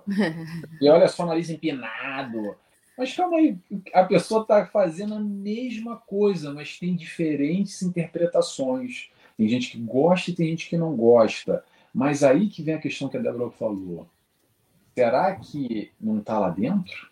Porque o que a gente está vendo no outro não está exatamente fazendo esse espelho e nos demonstrando o que, que tem aí dentro, principalmente nesse aspecto negativo, mas também no aspecto positivo. Porque é a nossa lente, que é ali tem a lente da pessoa que está vê o lado positivo, vê o amor, vê, enfim, o lado bondoso, ou aquela pessoa toca, e a do lado só vê, ah, porque fulano é isso, fulano é aquilo, etc, etc. Mas isso tudo, como o Jona fala, são os tais automatismos. É esse processo que acontece e a gente nem percebe. Vai no comportamento de manada e, e vai. E e, e, e principalmente está muito mais ligado esse aspecto, ao aspecto primitivo. Por quê? Porque a gente não tem consciência. E aí Joana vem exatamente dizendo, gente, calma, respira, vamos olhar um pouquinho para dentro, vamos tentar se entender um pouco. Não é o fulano que é safado, que é orgulhoso, tem nariz em pé. Ele está sendo ele. Quem está vendo isso somos nós. Então, está aí meio balançado para a gente enxergar com essa ótica, às vezes, tão negativa, o mundo, a situação, o fulano, a fulana. Então vamos tentar se entender um pouco, vamos tentar entrar em contato com essa sombra, com esse eu lá dentro, com esses conflitos internos que a gente joga lá debaixo do tapete e finge que não está vendo. E, e, e, aí que tá, a gente vai tropeçando nele a vida inteira e nem percebe que está tropeçando. Que não está vendo que, que, que, tem um calombo ali no, no, no tapete sempre caminhando por ali, estou sempre tropeçando, mas pronto, não estou vendo nada. Então, é para a gente enxergar e tentar entender que é, tem um calombo ali. Então, o que, que, tem ali? Deixa eu levantar o tapete, deixa eu puxar aí, tem um volume, tem um saco ali, vamos abrir saco. Às vezes é meio, meio triste que a gente vê nesse saco. É. Mas tem que ser assim. A gente tem que estar em contato com o nosso eu, com o nosso íntimo, e, e a partir daí que a gente vai trabalhando. E, e só nesse momento que a gente vai entender esses nossos valores, esses nossos aspectos morais, e aí a gente vai pegar exatamente quem? O nosso irmão, que veio aqui nos mostrar o caminho, o caminho, a trilha, e ele mostra ali os valores, esses aspectos morais. E aí a gente dá aquela comparada para ver como é que tá. Mas enquanto a gente não pegar aí lá dentro, como é que a gente vai saber qual é o meu valor com a minha moral? Você não tem nem noção. Vai só no automatismo no comportamento de manada. E a busca exatamente, eu acredito que é essa que Joana de Ângeles nos convida, né? É, exatamente para que a gente consiga fazer esse equilíbrio ou o reequilíbrio, né, das nossas emoções, né? Porque, como tu disse, a gente projeta no outro muitas vezes as nossas fraquezas, frustrações e joga sobre as pessoas a nossa felicidade? Só que ela depende de mim, a construção dela, né? Então eu jogo em cima das, uh, do colo de uma pessoa a responsabilidade que ela, dela me fazer feliz, sendo que eu tô ali, né? Cheia de feridas, é, cheia de machucados que eu não quero tratar, né? E eu quero ignorar tudo isso e quero ter é, uma encarnação de conto de fadas, né? E, e, não cabe isso em nós, né? É, é, é, parece que às vezes a gente vive naquela aquele grande sonho da Disneylândia, da Disney World, que como você falou, canto de fadas, da Cinderela, do relacionamento perfeito, que um dia vai vir o, o príncipe no cavalo branco, vai me resgatar e vou viver no, na Disneylândia. Que ah, a Disneylândia é uma maravilha, tudo funciona perfeito, não tem problema, não tem violência, não tem gente olhando de cara feia, todo mundo feliz, sorrindo. É, é aquele mundo encantado, mas vamos, vamos botar o pé no chão. A gente vive num mundo de prova expiação, de maldade. E aí vamos voltar, não estamos aqui à toa. Se a gente está aqui, tem o nosso propósito, tem a nossa caminhada, tem o nosso porquê. A gente está aqui para crescer. Agora, crescer ou não vai de acordo com o nosso livre-arbítrio. Porque às vezes a gente não cresce, estaciona, ou às vezes, para piorar ainda, a gente arruma mais encrenca ainda. E depois tem que voltar para ficar espiando os barulhos que a gente arrumou nessa encarnação. Em vez de crescer, a gente ainda arruma mais compromisso, mais desgraça.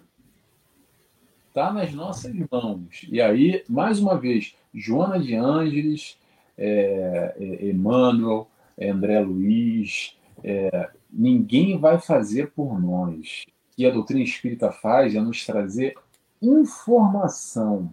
Informação para a gente, através do nosso livre-arbítrio, fazer as nossas escolhas.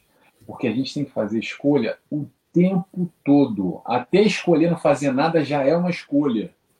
É. E a vida é feita de escolhas 24 horas por dia.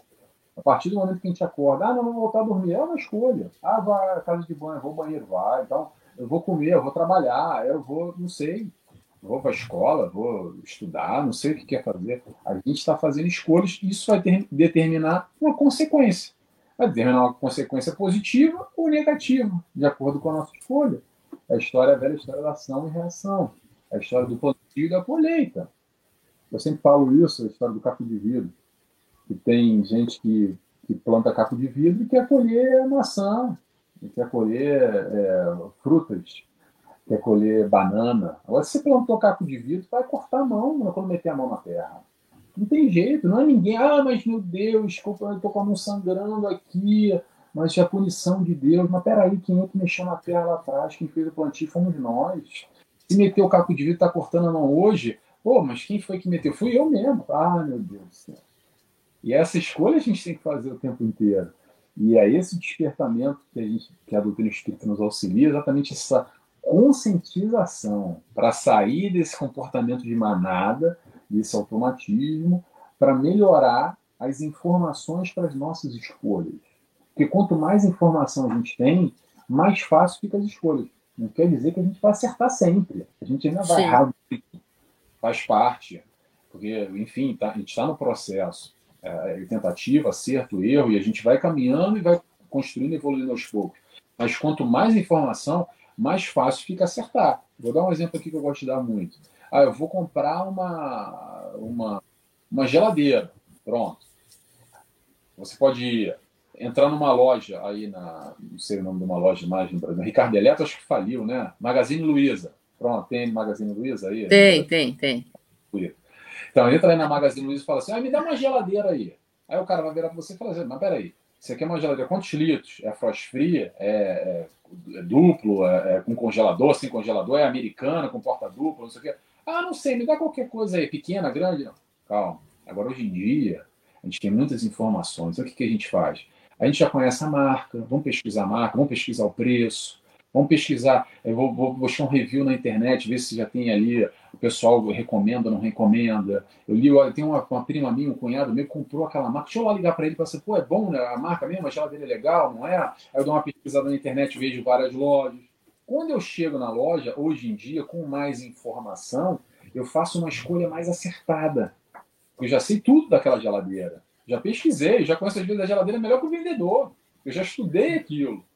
E é isso que a doutrina espírita nos faz conosco e, e esses estudos todos. É nos dar informação para quando chegar na hora do vamos ver, que a gente vai lá na loja para comprar a geladeira ou vai passar a aprovação, que a gente tenha mais informação para fazer a melhor escolha. Mas ainda assim, a gente compra uma geladeira que é uma porcaria, mas pronto, faz parte. É, a, a gente costuma é, ignorar ou dizer, não, eu não tive o amparo suficiente, eu não tive auxílio. Não, então olha aqui, olha a tua tela mental. Ah, tu é vítima? Tá bom. Então tá, e nessa aqui? E nessa? E nessa? Será que tu suporta olhar tudo até o fim? Não, é né? É muito mais cômodo assumir o papel de vítima e não assumir a responsabilidade, porque a culpa é do meu pai, que me criou mal, ou por não ter pai, a culpa é, é da, do governo, a culpa é do meu marido, a culpa porque isso, porque a gente tem vários porquês para ficar se justificando. Terceiriza as responsabilidades, né? Exatamente. Ficar justificando o que, na verdade, sempre, sempre, sempre é a nossa, a nossa escolha. Principalmente quando a gente amplia o leque e sai só dessa personalidade, só dessa encarnação. Quando a gente percebe que esse processo de ação-reação, escolha, consequência, plantio, colheita, não acontece só durante Nelson, Nelson. Às vezes vai ser o plantio lá atrás, na outra encarnação, e eu vou colher agora como Nelson. Eu estou plantando agora e vou colher na próxima. E assim a gente vai crescendo, porque é uma linha reta, com pequenos trechos de pausa. É só isso, como fosse edição. Pega o vídeo aqui, vai uma hora e tal, a gente só faz pequenos cortes de encarnação, mas a construção é única. A nossa encarnação é uma tacada só, com pequenos breaks ali, na, corte no meio. É, isso a gente vê, né? É, a gente não pode ficar agindo, né? Tal qual Gabriela, né? Eu, eu nasci assim, eu cresci assim, você sempre assim. Não, pelo contrário, né? É, nós temos um, um presente enorme de Deus, que é a reencarnação. Né? A oportunidade de, se eu errar mil vezes, eu vou ter mil e uma oportunidades para melhorar. Né? Então, é, não cabe mais em nós é, essa, esse fingimento de não saber da minha responsabilidade, de não saber que eu devo é, evoluir, melhorar, né? Crescer, né? Então, aí a gente traz para aquela para a questão é, 621 né, dos livros dos Espíritos, onde estão as leis de Deus na consciência. E mesmo tendo esse conhecimento, eu faço bobagens, eu erro de forma simples ou de formas graves.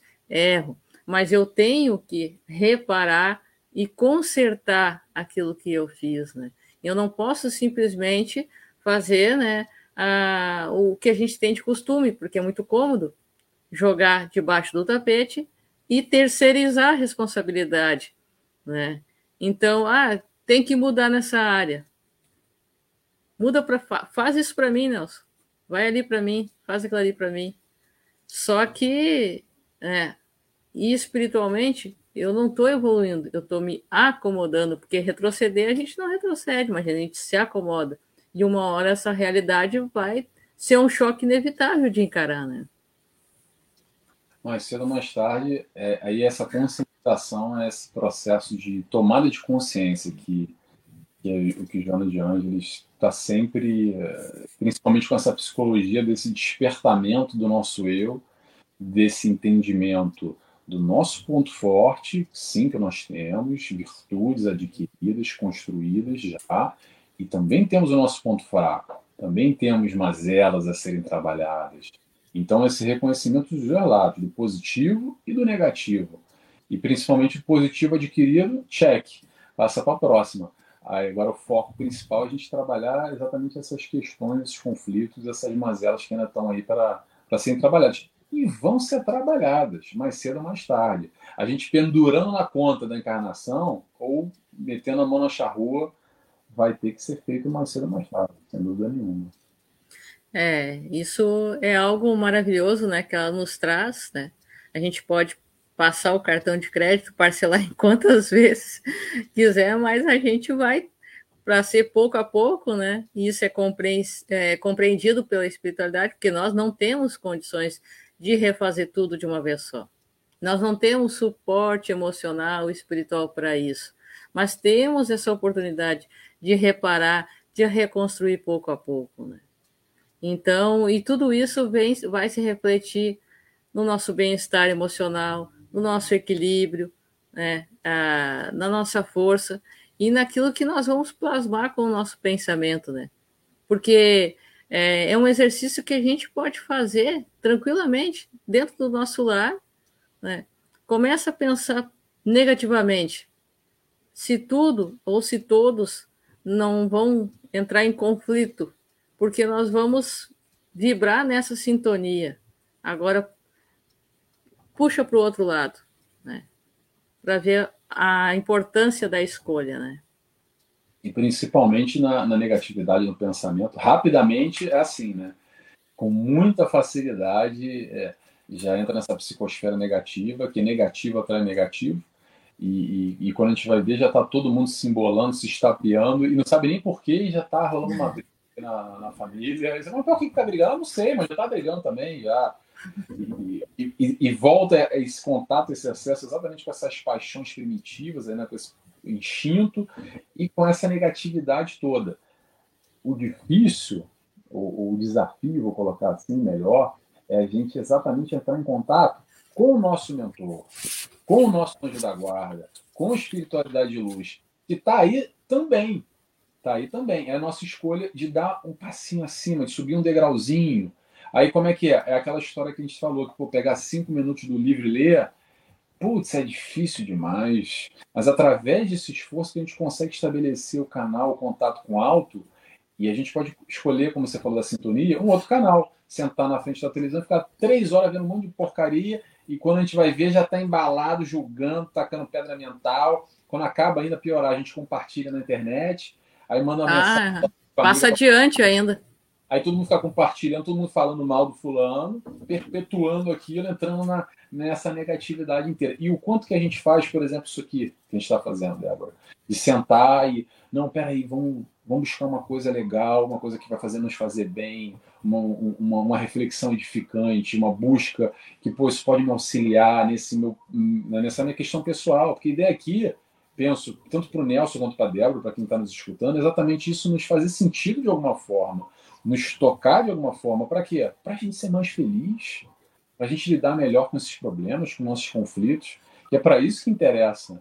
Não para compartilhar ideia e dizer que a gente é formado em doutrina espírita e sabe, é. sabe espírita, né? Pronto, ah, sou orador espírita e pronto.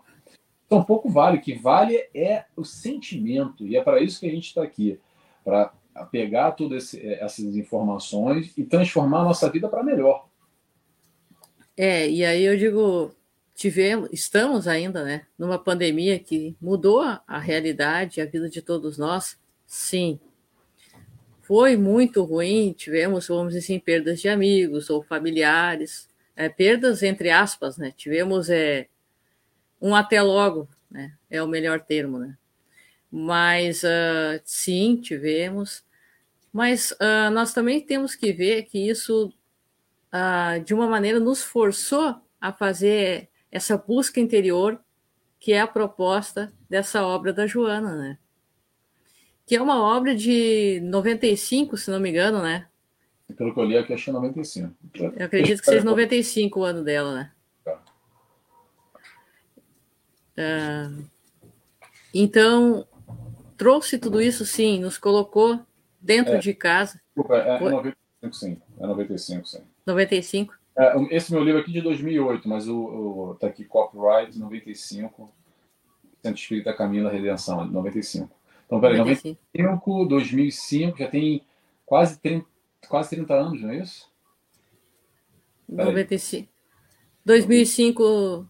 Não, do, peraí, agora me Não, 2005 não, 95 seria mais. Né, é, são quase. Sim, são quase. São 20 e poucos anos. Olha, vamos Aí, dizer 20 e poucos. A gente, tá, a gente tá ruim de conta, vamos deixar em 20 e poucos. Mais coisa, menos coisa. Não, dois, 2000 e, 2022. Então, 27 anos. 27 anos. Peraí, 27 anos, acredito eu, né? É, 95. 27 anos, exatamente. 27 anos, né? Acertamos. A gente falhou nessa prova dela. Tem que... É, não, mas deu certo, deu certo. Então, uh, nós tivemos todos que ficar dentro de casa e encarar tudo aquilo que nós deixávamos debaixo do tapete. Tudo, todos aqueles conflitos, tá? Aí, se isso parece difícil, por outro lado, né? E aí a, a gente né, quer trazer essa questão da importância, e aí é algo que nós temos esses conflitos muitas vezes, porque é muito fácil a gente pensar e vibrar em coisas tortas, né? E a gente tem que se esforçar e vigiar sempre, né?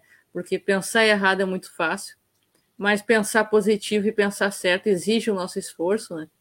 É, por outro lado, nunca se viu tantas palestras é, espíritas ou de todos os tipos de religiões, né? aqueles que não são espíritas, de todos os tipos de religiões, ah, auxílios e, e ajuda é, de forma às vezes imediata ou que a pessoa espere um pouquinho ali, mas recebe o retorno.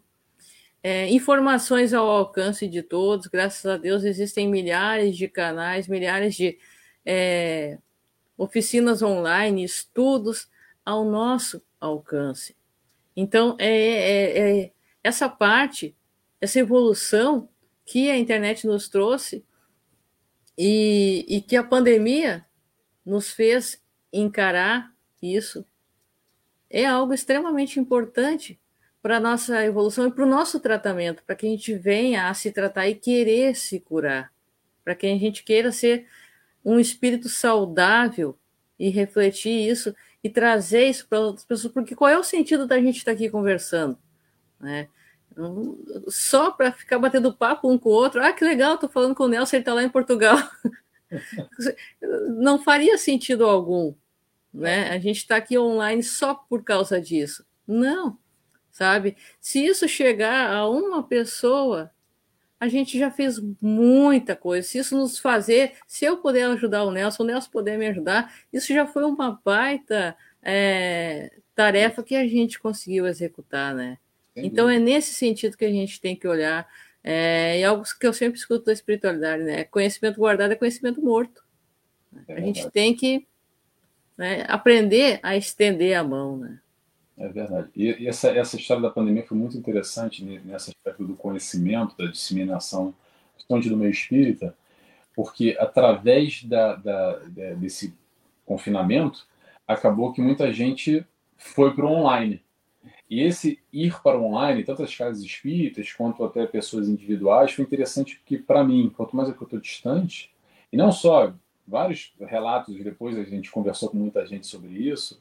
Eu aqui em Portugal pude acompanhar gente que eu acompanhava seguindo no Brasil aí no Centro Espírita, aquele palestrante que eu gostava, mas que não tinha conteúdo nenhum online. E ele Sim. lança um canal e eu tô ali podendo acompanhar ele semanalmente. Traz uma proximidade, porque aquele, aquele palestrante faz sentido para mim no que ele fala, etc e tal.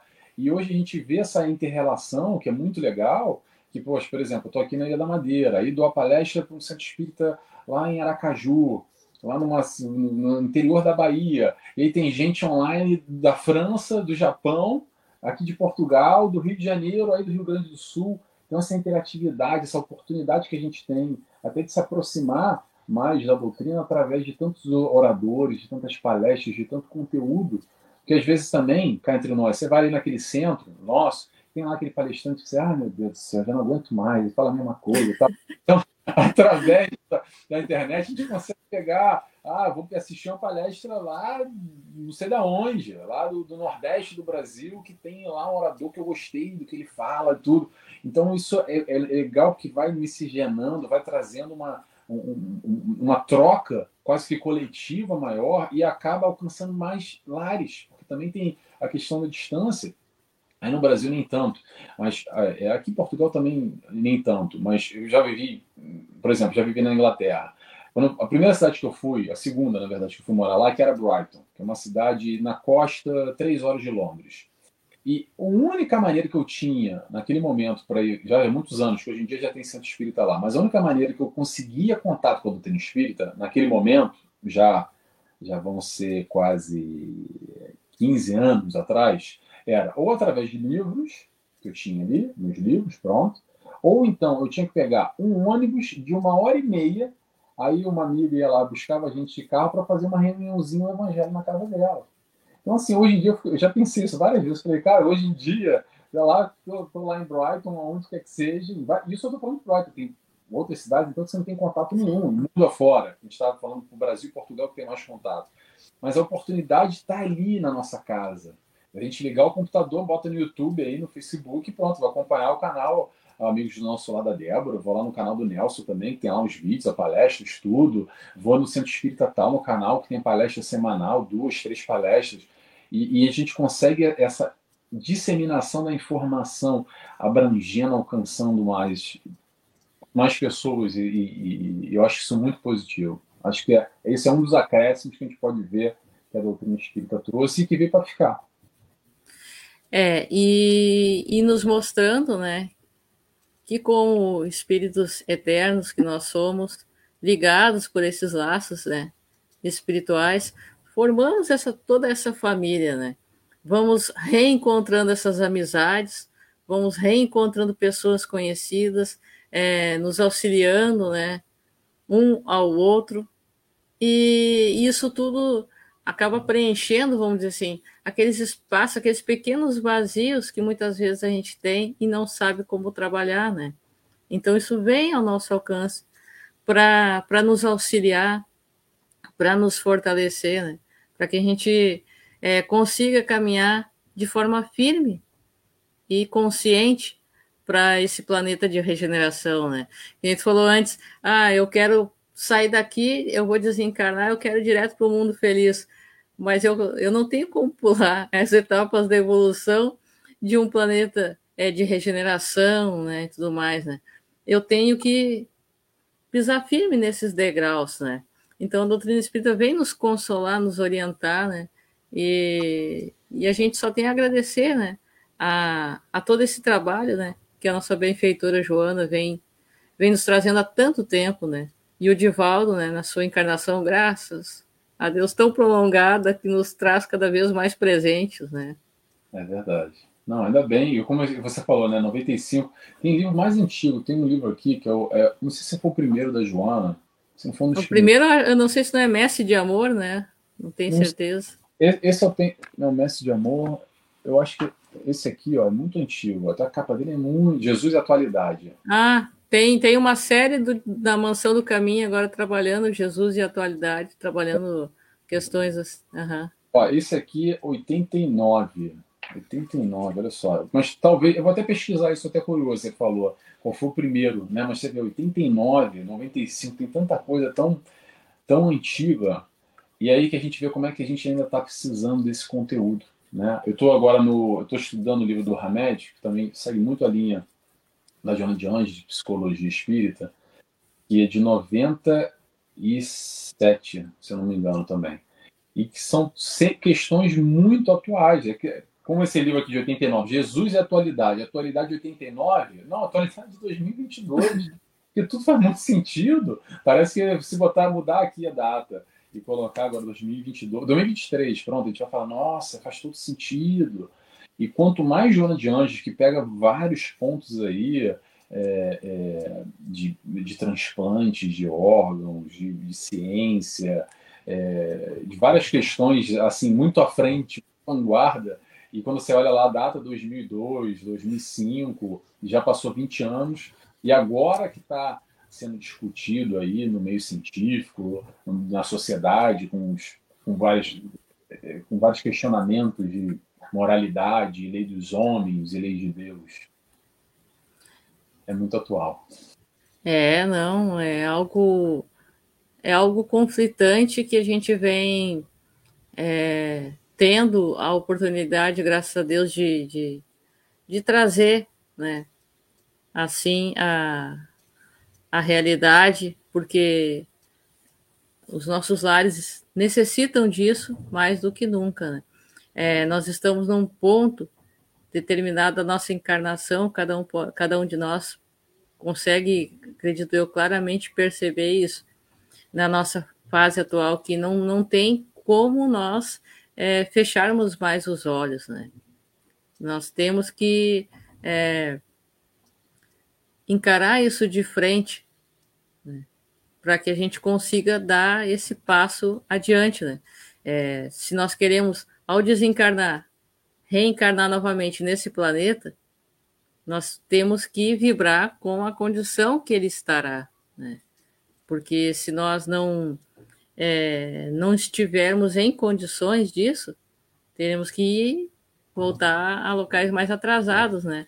E aí nós podemos dizer, aqueles que são pessimistas, né? Tá ruim aqui, pode piorar, né?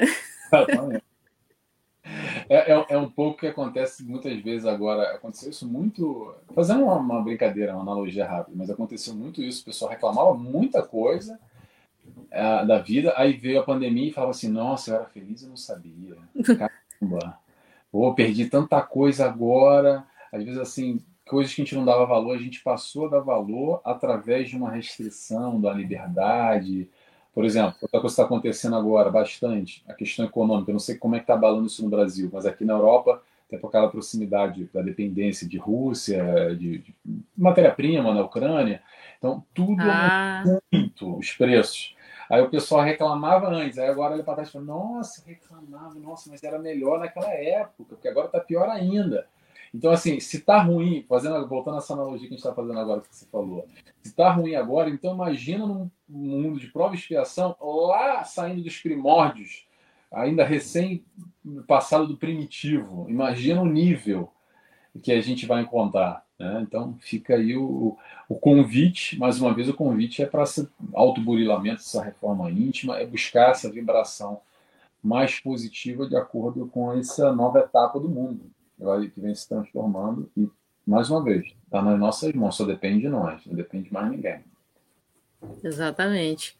Então, ah, assim, encaminhando para o nosso quase final, vamos dizendo assim, a nossa, que eu sei que aí já é um pouquinho tarde, né?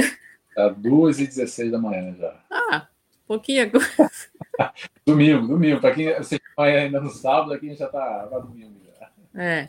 é. eu me recordei enquanto estava fazendo essa colocação, aí falando de uma forma resumida, né?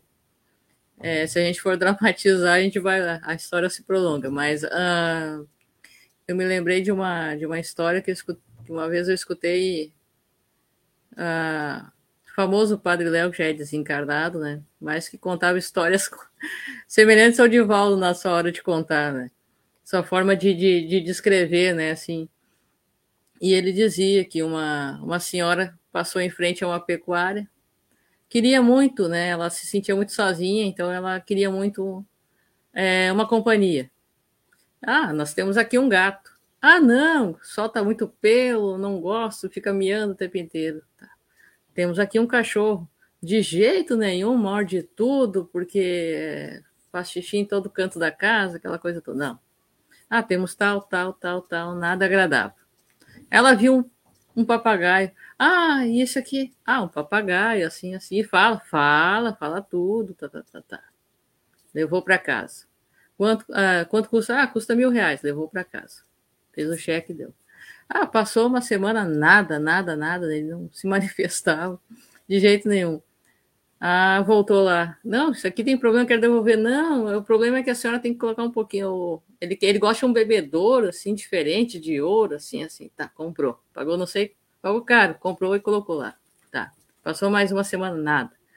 Ah, não, mas ele gosta de ter um potinho de comida, tem que ser de prata, tem que ser assim, assim. Tá, pagou horrores, botou lá, nada. Ele não. Passou mais uma e foi assim, foi indo. Ah, mas ele quer ter um potezinho ali, assim, que seja que nem uma piscina para ele. Tá, botou lá. Nada. Comprou um outro, nada. Dois meses daquela maneira e nada, nada, nada, nada, nada. Aí quando ela, ela ia e voltava, ia e voltava. Quando chegou, ela já estava cansada, já desistindo, ela passou na frente da gaiola, viu que ele estava deitado assim, chegou perto, ele com as patinhas para cima, né? Chegou perto. Ele falou com ela, falou as últimas palavras, as únicas palavras que ele falou para ela. Nessa casa não tem comida. É, o que que nós estamos fazendo, né? Com a nossa casa espiritual, com a nossa casa mental, com a nossa, né, com a nossa casa, terra, família. Né? Então, né? Fica, o que nós estamos fazendo? É o, é o alimento para nossa para a alma, o cuidado que a gente tem com o nosso planeta, o cuidado que a gente tem com a nossa evolução. A gente é bom de planejar, é, ter muitos planos, objetivos no, no, aspecto material, que eu quero trocar de celular, eu quero comprar uma casa, eu quero comprar um carro, eu quero fazer uma viagem, quero estudar, eu quero trocar de roupa, comprar uma roupa, eu quero, quero, quero, quero. Mas e os planos espirituais para nossa evolução?